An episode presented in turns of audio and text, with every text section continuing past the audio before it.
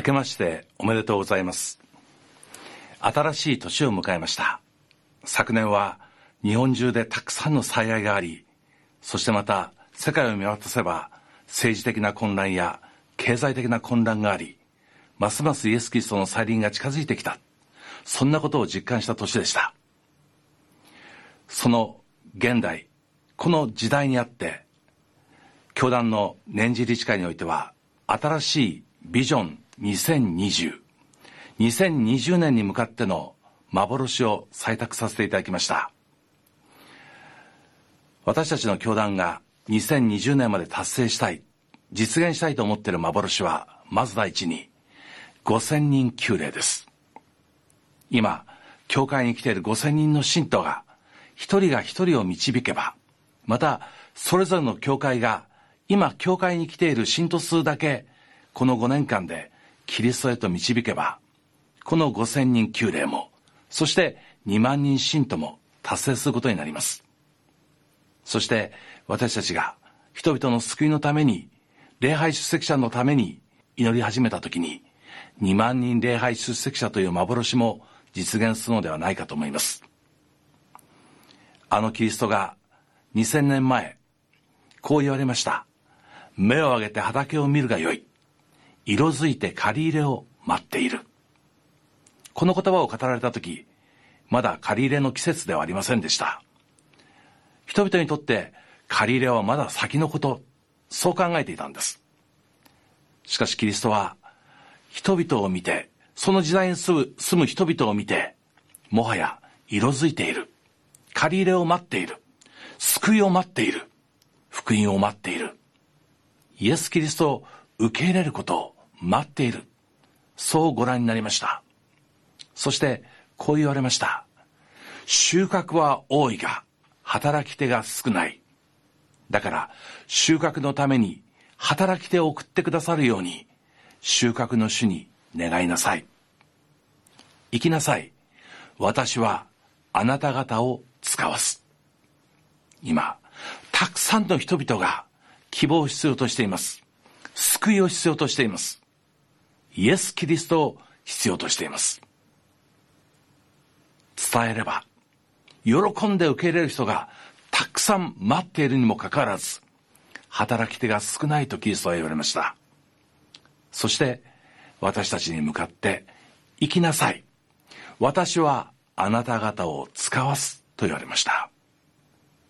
72人のまだ未熟な弟子たちが使わされていきました。私たちも未熟です。私に何を語れと言うんですか？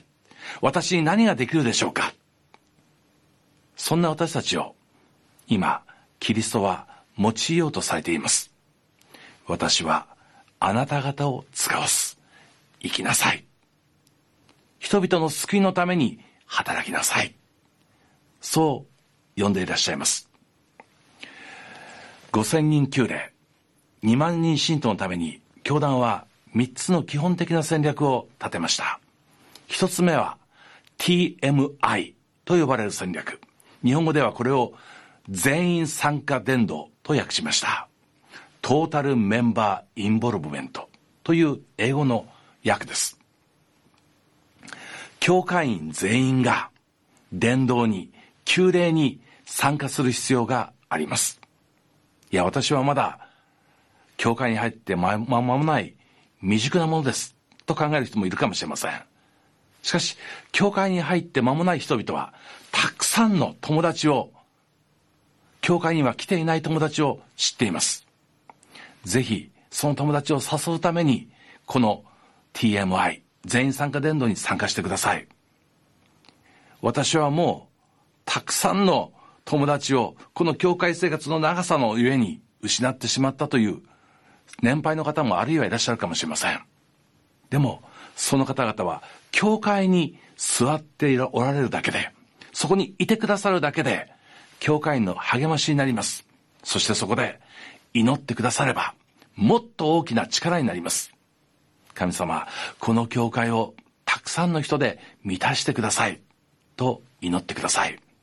教会の牧師のために教会役員のためにそして隣に座っている教会員のために祈っていただきたいと思いますこれも大切な伝道です。エレン・ホワイトの言葉。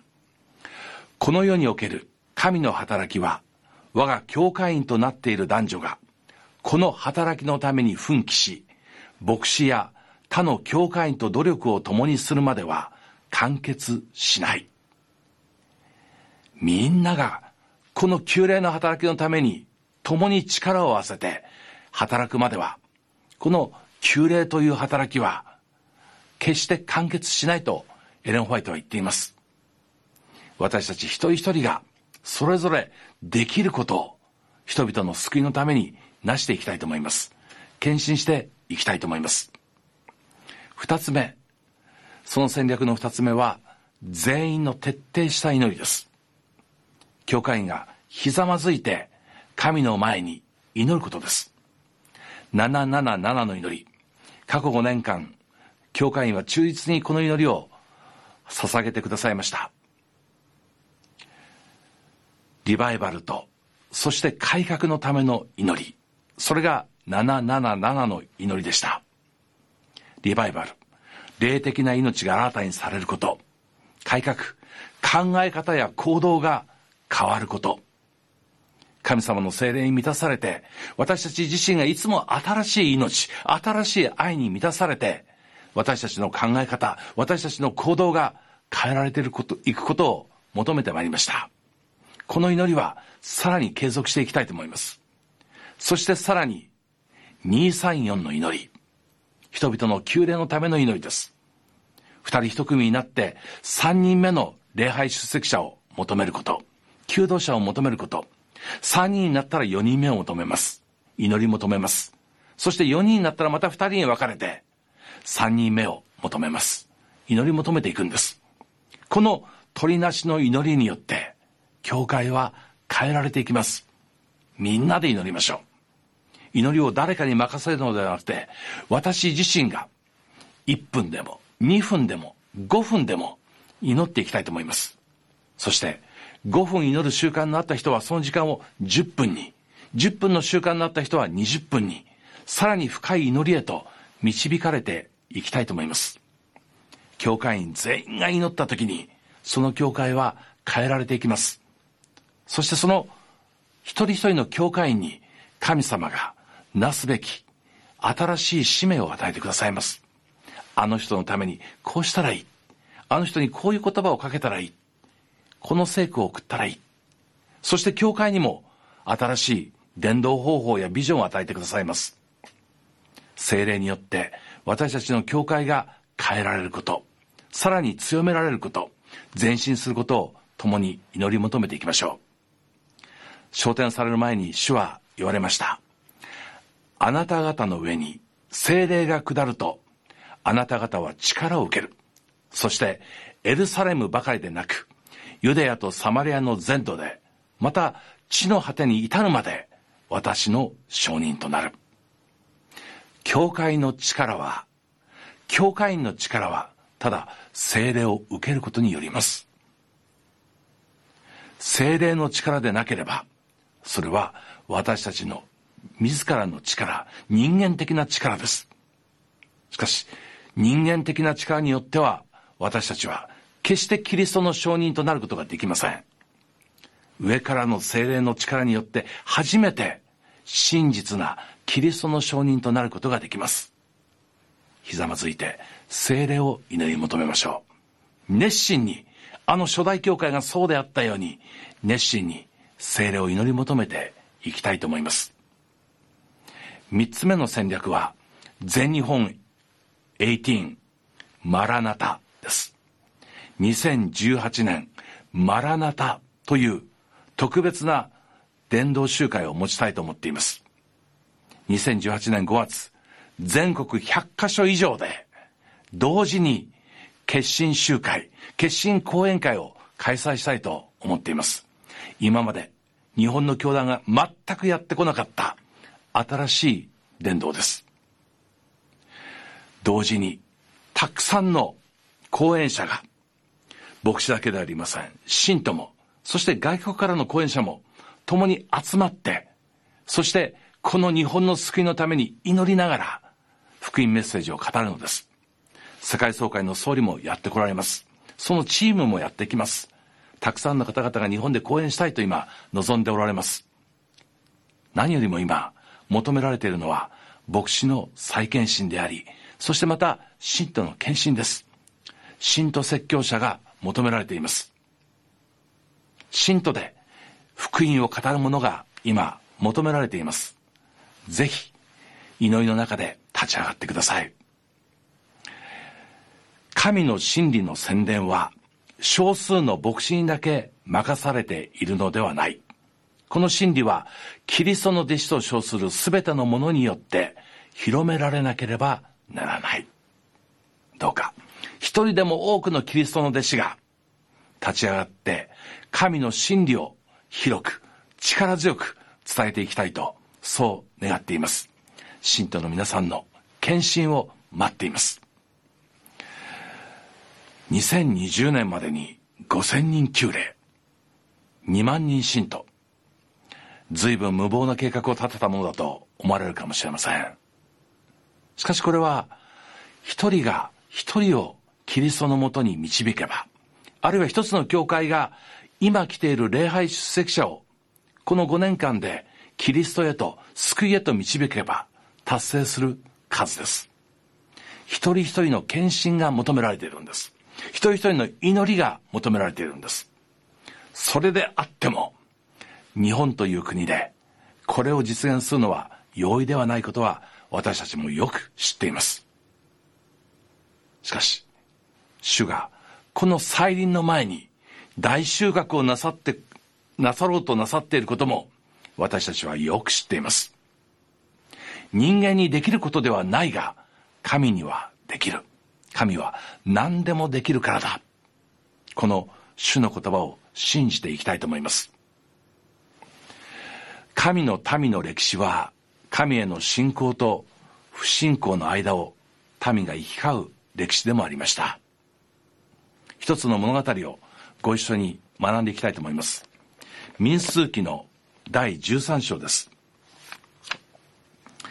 エジプトを脱出したイスラエルの民は、シナイ山の麓に11ヶ月とどまりました。そして、旅を開始し、カナンのすぐ近くまでやってきたんです。そして、カナンに向けて12人の石膏を送り出しました。40日の間、その石膏たちはカナンのあらゆるところを見て回り、そして帰ってきました。イスラエルの民が集まって彼らのその情報を聞こうとみんなワクワクしながら聞き耳を立てていました。その物語です。民数記の13章の25節から40日の後、彼らは土地の偵察から帰ってきた。パランの荒野のカデシュにいるモーセ、アロン及びイスラエルの人々の共同体全体のもとに来ると、彼らと共同体全体に報告をし、その土地の果物を見せた。彼らはモーセに説明していった。私たちはあなたが使わされた地方に行ってきました。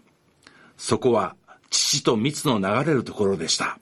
これがそこの果物です。しかし、その土地の住民は強く、町という町は城壁に囲まれ、大層大きく、しかも、アナク人の子孫さえ見かけました。ネゲブ地方にはアマレク人、山地にはヘト人、エブス人、アモリ人、海岸地方及びヨルダン沿岸地方にはカナン人が住んでいます。石膏たちはイスラエルのためにこう伝えました。カナンは果物も他の作物も豊かに実る素晴らしい理想郷だ。こんなに素晴らしいところはない。しかし、そこには巨大な町があって、大きな城壁に囲まれ、そこに屈強な男たち男たちがいる。とてもとても、この国を征服することはできない。無理だ。そう報告したんです。イスラエルの民は、本当に福音を待っていたイスラエルの民は、そこで失望落胆しました。ざわめき立ちました。なんてことだ。そうと分かっていたら、こんなところまで来るのではなかったのに。その時、カレブが主張いたします。13章の20節カレブは民を鎮め、モーセに向かって進言した。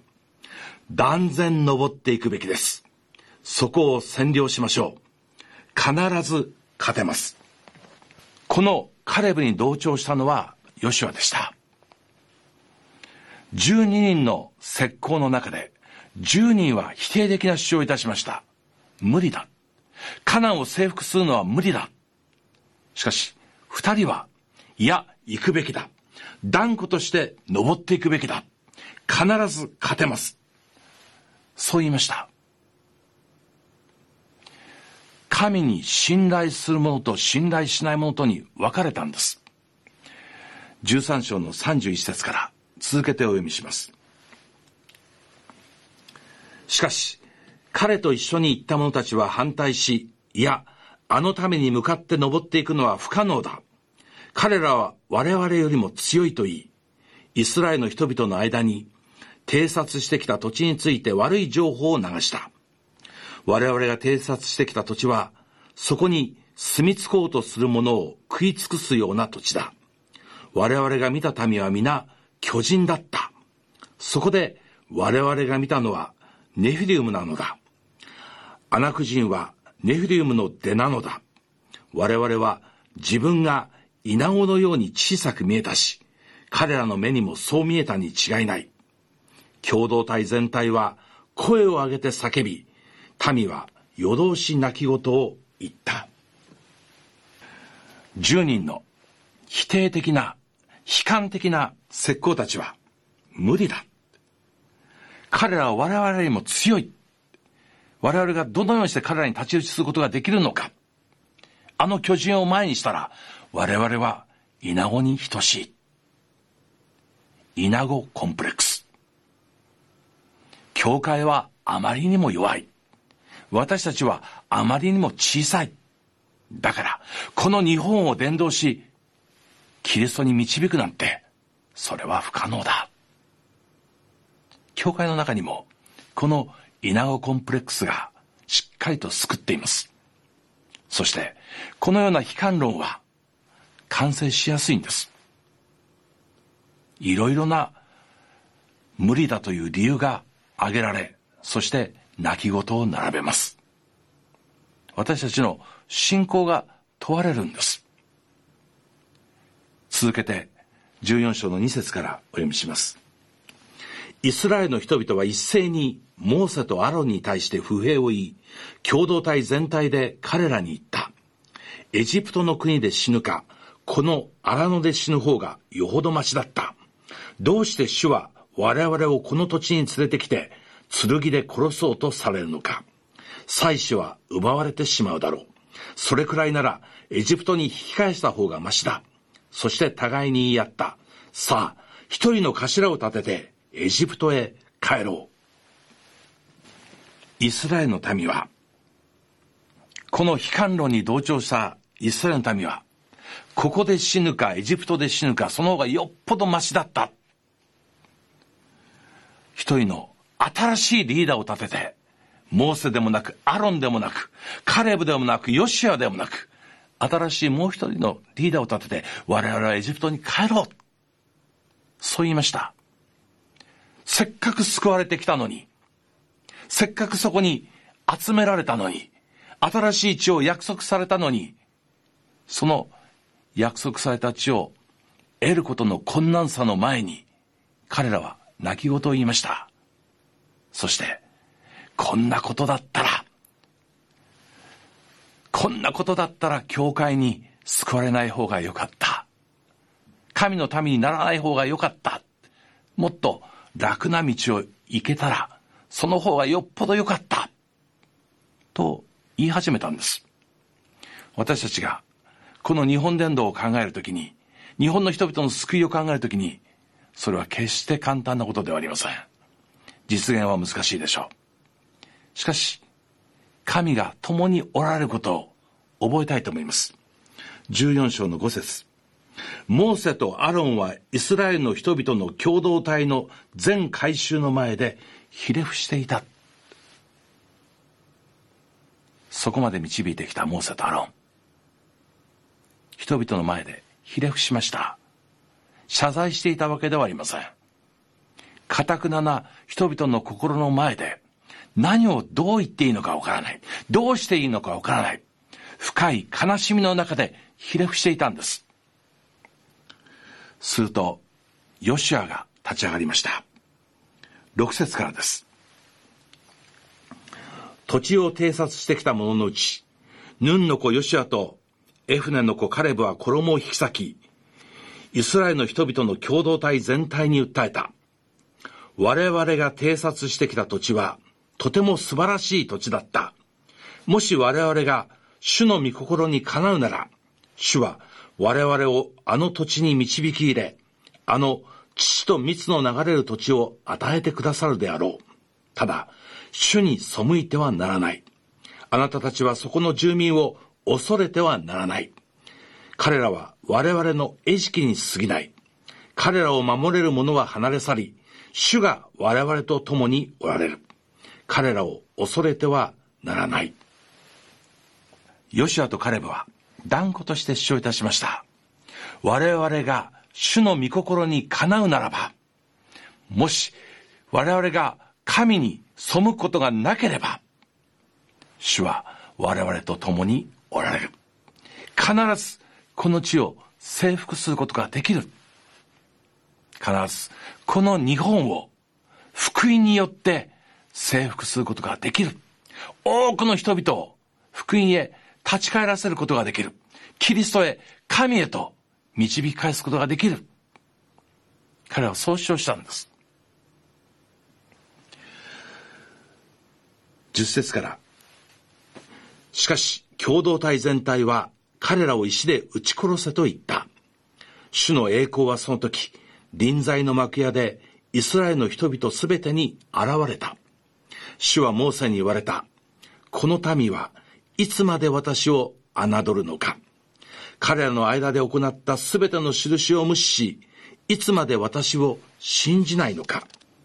私は疫病で彼らを打ち、彼らを捨て、あなたを彼らよりも強大な国民としよう。ヨシアとカレブの前進の主張、進んでいこう、征服しよう、という主張を聞いたときに、イスラエルの民は彼らを石で撃ち殺せと言った。神に信頼し、前進を命じた、前進を主張した、この二人のリーダーを殺せ。そう人々は言いました。そこに神が現れました。そして、モーセに言ったんです。なぜこの民は私を侮るのか。彼らの間で行ったすべての私の印を無視して、いつまで私を信じないのか。日本の宣教は120年を迎え、今年は121周年を迎えようとしています。昨年の11月20日、あの11月19日にグレンジャー博士と小平青年が横浜の地に立ってから120年と1日経ったその日の教団の年次理事会で私たちはこのビジョン2020そして全日本18マラナタを決議いたしましたこの国をキリストは必要としておられる。神はこの国を福音をもって、その恵みをもって、愛をもって支配してしようとされている。そう考えたからです。簡単なことではありません。この小さな稲子にも親しい、等しい私たちの教会が、私たちが一体何ができるというのでしょうか。しかし主は言われます。いつまで私を侮るのか。私の印をどうして無視するのか。私をどうして信じない。ヨシアとカレブは神を信じました前進せよという神の命令を聞いていました。だから共に立っていこうと主張した。今私たちはこのヨシアとカレブの信仰を持って前進するのかそれとも10人の石膏と同じように神の力を信じないで無視して退却するのかその選択の時に立っていると思います。もうひとたび神の私たちの上になしてくださった恵みの技を思い出したいと思います。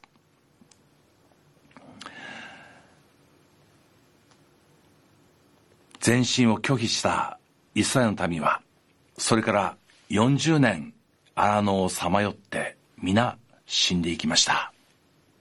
神を信じなかったイスラエルの民はその不信仰のゆえに皆死んで新しい世代がいよいよカナンに入ることになりました。そのカナンに入るとき神はヨシュアにこの言葉を与えました。ヨシュア記一章の五節からお読みいたします。一生の間あなたの行く手に立ちはだかるものはないであろう。私はモーセと共にいたようにあなたと共にいる。あなたを見放すことも見捨てることもない。強く大しくあれ。あなたは私が先祖たちに与えると誓った土地をこの民に継がせるものである。ただ強く大いに大しくあって私のしもべモーセが命じた立法をすべて忠実に守り、右にも左にもそれてはならない。そうすれば、あなたはどこに行っても成功する。この立法の書をあなたの口から話すことなく、昼も夜も口ずさみ、そこに書かれていることをすべて忠実に守りなさい。そうすればあなたは、その行く先々で栄え、成功する。私は強く大しくあれと命じたではないか。うろたえてはならない。おののいてはならない。